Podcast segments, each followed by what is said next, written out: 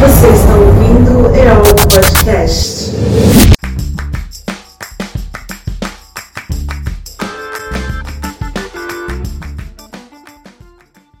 Olá, gente. Meu nome é Demar Lourenço. Mais de 4 milhões de pessoas estavam na parada do orgulho LGBT em São Paulo agora em junho. Depois de dois anos cancelada por conta da pandemia, a parada nas ruas mostrou a força da luta pela diversidade. O tema desse ano foi Vote com Orgulho por uma política que representa. Estamos em ano eleitoral e a pauta dos direitos das LGBTs é parte do debate político. Uma política que representa ela tem que ser vista num sentido mais amplo, né?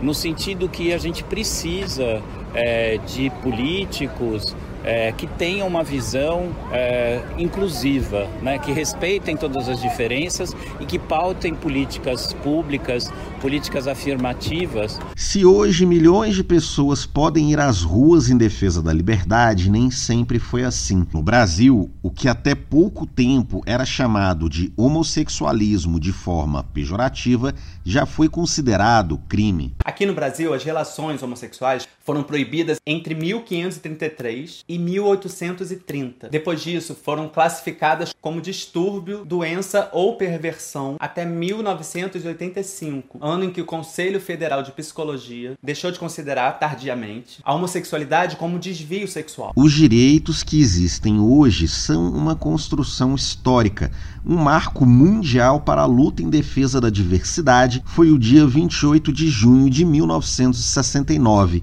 Nesse dia, a polícia de Nova York invadiu o bar Stonewall Inn, que era frequentado por LGBTs. Seria um dia comum se os frequentadores não tivessem se rebelado. Barricadas e manifestações exigiam respeito e chamaram a atenção do mundo. Por isso, o dia 28 de junho é o dia do orgulho e as paradas reúnem milhões de pessoas em todos os continentes. Por meio da luta, várias conquistas foram alcançadas, mas ainda vivemos em uma sociedade preconceituosa. Sim, a gente sempre procurou, é, há muitos anos atrás, sair na rua sem demonstrar para ninguém que a gente se amava. Hoje a gente pode demonstrar que a gente ama, mas ainda com muito cuidado. No Brasil, temos um presidente da República neofascista que usou preconceito durante sua campanha para a eleição. Quem não se lembra da notícia falsa de que, se o PT fosse eleito, o governo iria distribuir mamadeiras em formato de pênis? Bolsonaro não esconde que é contra a comunidade LGBT. Eu tenho imunidade para falar que sou homofóbico, sim. O filho começa a ficar meio assim, meio gayzinho, leva um couro, ele muda o comportamento dele.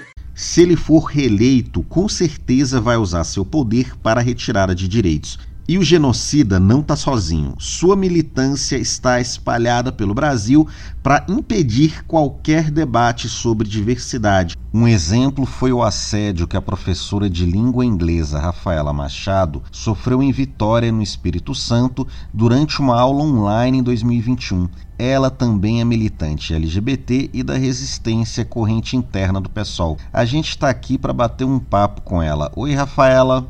Olá a todas, todos e todos. Como foi a perseguição que você sofreu? No mês de junho, eu fui abordada por um vereador bolsonarista da cidade de Vitória por conta de uma atividade com tema LGBTQIA+.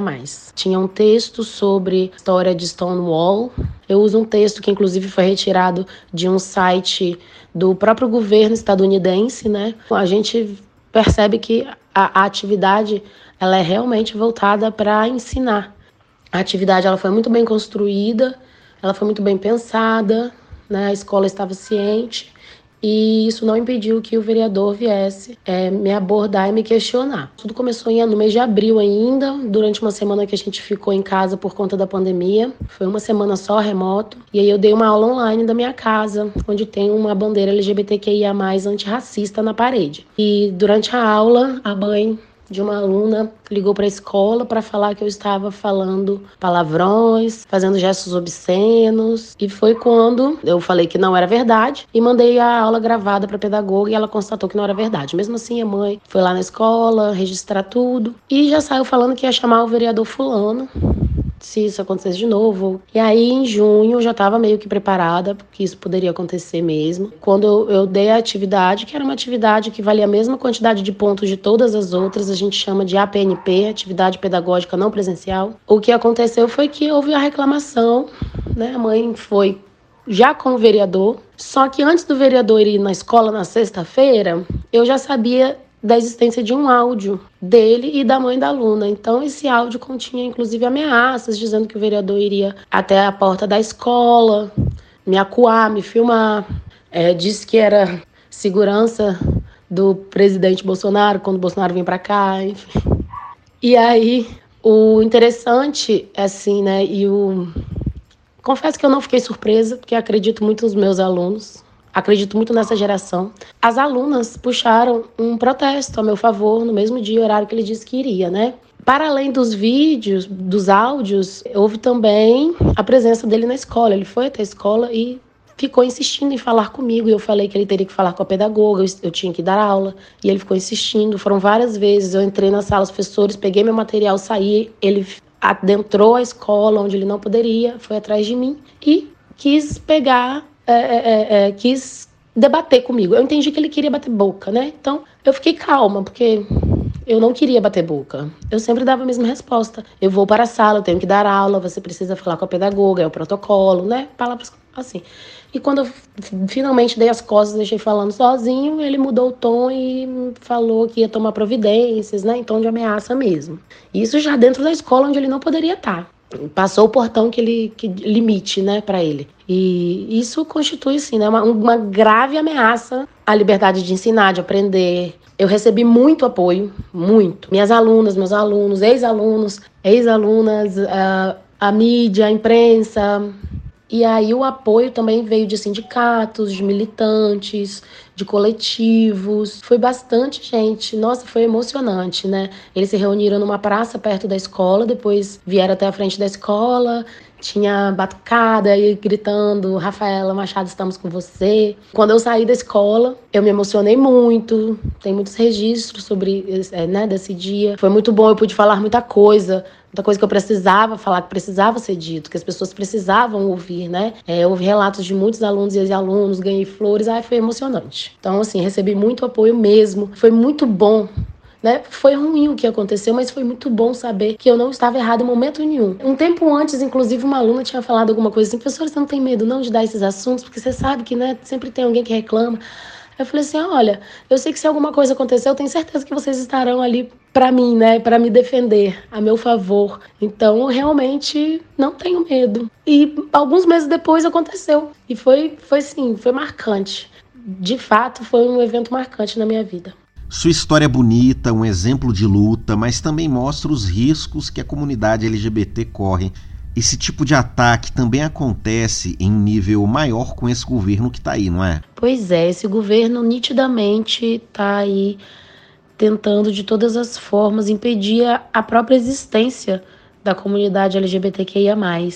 E as violências elas são muito institucionalizadas é, através de leis, através da própria ausência de leis, a criminalização da violência contra nós, é, ela deveria já ter sido regulamentada pelo nosso legislativo e não foi, porque existe uma omissão nítida e é absurda, gente. Desde 2019, a LGBTfobia ela é enquadrada como crime de racismo. Pra gente, é nítido essa estratégia do sistema de não falar sobre. Não legislar sobre é não falar sobre o problema. Então é como se ele não existisse. E a extrema direita e parte da direita, ela, ela se pauta justamente nisso na não existência da coisa em si. Então, para que, que a gente vai resolver um problema que não existe? Ele tanto não existe que ó, nem tem lei sobre isso. Como mulher cisgênero e bissexual, é, eu sei que eu corro muitos riscos, mas eu sei também que para uma mulher trans é muito pior. A expectativa de vida dela é de 35 anos. Isso é um absurdo. Simplesmente ignoram o fato de que essas mulheres sofrem violências específicas, violências simbólicas e materiais. Elas sofrem assédio físico, moral, não têm os pronomes respeitados, o uso do banheiro ainda é uma questão muito problemática em qualquer lugar. Não há a mínima preocupação com a saúde mental dessas mulheres. Acho que também uma outra estratégia né, desse sistema é o desmonte de equipamentos públicos voltados para proteger essa comunidade, a nossa comunidade, e o esvaziamento de políticas de garantias né, aos direitos LGBTQIA. Isso pode ser, pode ser observado, por exemplo, né, temos diversos exemplos, mas um deles é o Ministério dos Direitos Humanos, que foi desmembrado, foi extinguido, na verdade, e foi criado o Ministério da Mulher, da Família e dos Direitos Humanos, né? administrado pela Damares. Hoje tem a Cristiane Brito, que também é lá chegada lá de Bolsonaro, né? Mantém os mesmos valores, lembrando que Damares é aquela ministra que diz que meninos usam azul e meninas usam rosa, que tentou impedir uma criança de 10 anos, daqui do Espírito Santo, de abortar, impedido, impedindo a criança de acessar um direito que ela tem garantido por lei. No ano de 2021, 316 pessoas LGBTQIA+, morreram no Brasil por causas violentas. E isso representa 8% a mais do que em 2020, né? É um reflexo do discurso do presidente. É muito importante ressaltar aqui, como linguista, mestre em linguista, vou dizer aqui uma coisa: falar é fazer. Isso é uma premissa básica da pragmática. Então, o discurso tem poder. O discurso ele não é só um ato simbólico. Ele se materializa quando ele legitima a ação de pessoas que vão estar ali causando violências a outras, a grupos minoritários porque existe meio que um aval, né? Se o presidente fala coisas como sou homofóbico com muito orgulho, as pessoas vão se sentir no direito de serem também. E a situação das pessoas trans é muito precária, especialmente para aquelas que não têm condição econômica, como explica Bruna Benevides, secretária da Associação Nacional de Travestis e Transsexuais, a ANTRA. O fato de elas estarem trabalhando na prostituição compulsoriamente, a maioria delas, serem a maioria, 80%, né, cerca de 80% são negras. Então a gente vai, é, vai entendendo a dinâmica da exclusão que gera uma marginalização e coloca essas mulheres neste cenário de violência.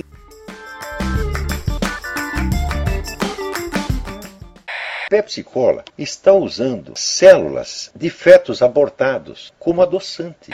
Privatize já! Eu não sou governo, tá vendo? Não deixe o gabinete do ódio vencer. Dê um apoio à mídia de resistência. Siga o EO Podcast no Spotify.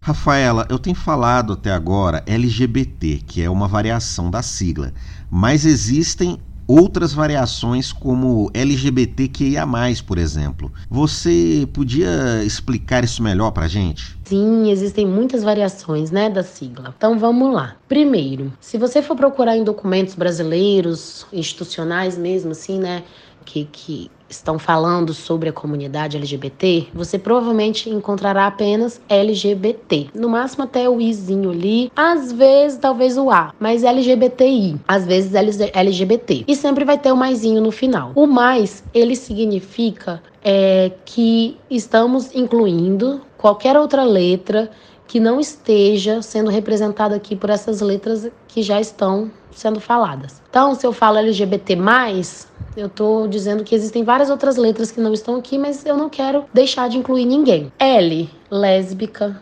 G, gay. B, bissexual. E T, de trans. I, de intersexo, que são pessoas que biologicamente nascem com os dois sexos masculino e feminino. Aí, em alguns momentos, vamos ver a letrinha Q também, que significa queer. Queer é um termo que vem de um estudo feito por uma mulher chamada Judith Butler. Queer é um termo guarda-chuva, né, que coloca muitas identidades ali dentro, identidades de gênero, que não que não estão associadas aí à hetero cis normatividade. É um grupo social bem específico aí que entra na letrinha Q são as pessoas drag queens. Uma drag queen é um homem que se veste de mulher para performar com intuito artístico. A Pablo Vittar, até pouco tempo, era um bom exemplo disso, né? É um homem que artisticamente é uma drag queen. E eu disse até pouco tempo porque a Pablo recentemente, inclusive, se declarou uma pessoa de gênero fluido. Quer dizer, uma pessoa que não está ali dentro da identidade de gênero nem masculina nem feminina. O termo queer, inclusive, é, vai abranger as pessoas que se declaram gênero fluido ou não binárias. É, é um termo bem inclusivo.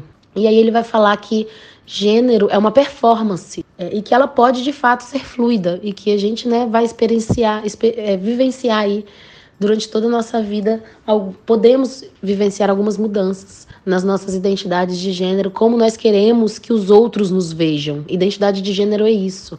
Como nós queremos que os outros nos vejam. Então, temos aí a sigla LGBTQI. Temos também LGBTQIA. O A se refere a pessoas assexuadas ou aromânticas, né? Pessoas que prezam por, pelo afeto, mas que não precisam ou não, de alguma forma, estão satisfeitas com o afeto, né? Mas não precisam da parte sexual de um relacionamento. E depois da letrinha A, talvez vocês vejam em alguns lugares a letrinha P. LGBTQIA P. O P se refere a pansexual. Eu sou pansexual, por exemplo. É, pansexual são pessoas que se atraem por pessoas do gênero masculino, do gênero feminino, mas também por pessoas que não se enquadram em nenhum desses dois gêneros, né? Pessoas não binárias, pessoas agêneros, pessoas de gênero fluido ou qualquer tipo de pessoa que não se enquadra aí nesse binarismo de gênero, que né, foi construído, é, é algo socialmente construído. Muitas culturas, inclusive, é muito comum um terceiro gênero.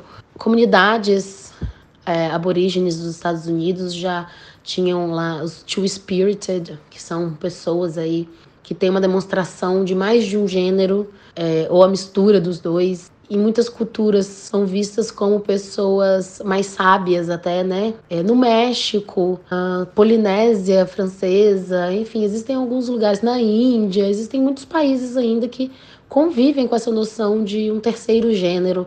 E não é algo visto como ruim, como errado, como não natural. É, essa, essa herança aí de, da binariedade de gênero, ela vem de uma cultura branca, europeia, cristã. Então tá tudo aí é, é, pode ser explicado pela, pela colonização mesmo, né? Sobre as siglas ainda, é importante a gente entender o seguinte, que elas representam coisas diferentes elas não representam só sexualidade, elas não representam só gênero, elas representam essas coisas ali. E por que, que é importante entender isso? Porque gênero, ele é uma construção social. Sexo não. O sexo ele é biológico. Existe masculino, feminino e intersexo. Biologicamente nós nascemos assim. Temos essas três possibilidades. E aí a gente vai para gênero e sexualidade. Então essas letrinhas, elas representam gênero e sexualidade. A identidade de gênero é como a gente se mostra para o mundo. E a identidade de gênero, ela não é biológica, ela é construída socialmente. Quando a gente entende isso, a gente entende também que se ela é construída socialmente, a gente pode desconstruir. Então, o binarismo de gênero, masculino e feminino como gênero, ele foi uma criação. E a manutenção dele é necessária para um sistema que traz aí os papéis de gênero bem definitinho. Bom, você é uma mulher, então seu, seu papel na sociedade é esse, esse, esse. Se você é um homem, o seu papel na sociedade é aquele, aquele, aquele. Quando esses papéis são bem definidos, quando a economia, o capitalismo se mantém com esses papéis bem definidos, não pode haver uma ruptura dele, não pode haver nenhum tipo de ameaça. E nós, comunidade LGBTQIA+, nós somos uma ameaça a, a esses papéis pré-definidos de gênero. Essas letrinhas, elas se referem à identidade de gênero e à sexualidade. A sexualidade é por quem você sente tesão, quem que você se sente é, atraído sexualmente e afetivamente. Essa distinção, ela é necessária porque as pessoas às vezes acham assim, ah, uma mulher trans, então você vai gostar de um homem, né? Ah, se quis virar mulher, é porque quer pegar homem. Não, primeiro que ela não vira mulher né? Foi uma mulher, não é um homem que virou mulher, é uma mulher que nasceu no corpo de um homem. Não caiam nesses mitos de achar que é, se a pessoa não é não está ali dentro da cisgeneridade, se a pessoa não é, não é um homem cis ou uma mulher cis, a sexualidade está atrelada à identidade de gênero, porque não está. Nós temos nossa identidade de gênero e nós temos nossa sexualidade. Quer dizer, essas letras não estão aí por qualquer motivo Cada uma delas tem toda uma história. Se a sigla aumenta, é porque os estudos sobre a diversidade evoluem. Não é sobre mais ou menos letrinhas numa sopa de letrinhas, meu anjo. É sobre um avanço das sociedades humanas que são capazes de reconhecer e estender o conceito de humanidade a mais corpos. É sobre o entendimento de que sociedades humanas são complexas e seres humanos são complexos. Essa aí é a Rita Von Hunt do canal Tempero Drag, que eu recomendo muito. Ela não fala só sobre sexualidade, mas aborda assuntos como o conceito de ideologia no marxismo e materialismo histórico dialético. Inclusive, a luta da população LGBT e o que a gente chama no marxismo de luta de classes tem muita coisa a ver, não é, Rafaela? A consciência contra a LGBTfobia tem tudo a ver com a consciência de classe. Qualquer grupo social considerado minoritário né, no Brasil, e quando a gente diz minorias, nós estamos falando sobre uma minoria política, ideológica, que tem menos acesso a direitos, porque quantitativamente nós somos maioria. Se for juntar as pessoas LGBT, negros, mulheres, nós certamente somos maiorias. Mas temos menos direitos. Daí dito minorias. Então, qualquer movimento dessas minorias, eles precisam estar atrelados à consciência de classe, à luta de classe. Isso porque é, a solidariedade ela é um, um componente chave para a classe trabalhadora conseguir superar os problemas causados aí pelo capitalismo, pelo neoliberalismo, pelos interesses oligárquicos das grandes empresas. A luta contra a opressão das pessoas LGBTs, ela é um componente da luta da classe trabalhadora. O combate à LGBTfobia é uma batalha ideológica, social, econômica. As mulheres, os negros, especialmente a juventude negra, as pessoas LGBTs, elas sofrem violências muito mais do que quem não se encaixa nesses grupos sociais. E essa violência, ela é um recorte marcadamente de classe. Em geral, são essas as pessoas que não conseguem acessar a universidade, o mercado de trabalho, são sujeitos alijados de direitos sociais, de direitos políticos, da vida pública, do próprio exercício da cidadania. Então a gente vive uma formação racista, patriarcal, que nunca abriu mão da violência. A verdade é essa. Quando falam, ah, estamos falando sobre feminismo, sobre negritude, LGBTs, pô, mas isso não é pauta identitarista, não? E vai desviar o foco da luta de classe? Velho, depende de como você vai, né? Abordar isso, né? É óbvio que terão pessoas que se apropriarão dessas pautas e vão colocar assim, como se isso fosse o principal e nada mais importa. Então, se tudo passa pela economia, é óbvio que quando eu for tentar entender as opressões que acometem a comunidade LGBTQIA, eu vou fazer isso também, e principalmente a partir de uma perspectiva de classe. Eu sei que é diferente, por exemplo, e eu tenho que saber que é diferente o acesso de uma, um homem gay branco, classe média alta, ou de uma travesti negra periférica. Não existe a menor comparação. E tá todo mundo ali dentro da mesma letrinha, né? Então, é, até dentro do próprio movimento LGBTQIA, eu vou compreender que as diferenças existem e que a classe é uma, um fator que influencia e muito como essas opressões vão chegar até essas pessoas aí a gente entende que o racismo, o patriarcado, ele é muito anterior à consolidação do capitalismo. O capitalismo é uma coisa recente, né? Se a gente parar para pensar na história da humanidade. É, veio, ele se consolidou mesmo, tem nem dois séculos, enfim. Então, quando uma pessoa não é heterossexual ou não é cis normativa, ela está colocando em xeque um modelo que foi construído para que os homens tenham o poder. Esse sistema, ele precisa que as pessoas vivam a heterossexualidade e a cisgeneridade. Porque senão ela rompe e ela mexe na estrutura. E esse mexer na estrutura é, dá problema pro capitalismo, sabe? Então vamos sim sempre relacionar as identidades à questão de classe. Eu não consigo, inclusive, ver a possibilidade de uma análise relevante da nossa sociedade sem fazer esse atravessamento com a questão de classe, seja LGBTs e a questão da classe, movimento negro e a questão da classe, gênero e classe. Temos que entender a importância de uma consciência de classe e articulação da classe trabalhadora. Rafaela, muito obrigado pela sua participação no EOL Podcast. Nossa, muito obrigada a vocês. Foi muito bom participar desse podcast. Poder falar um pouquinho aqui sobre o que me dói e o que eu quero construir para nossa sociedade foi gratificante. Obrigada. Então, espero que a vida melhore aí para todo mundo, principalmente para as pessoas que ainda sofrem, que não conseguem, não podem ser quem elas são.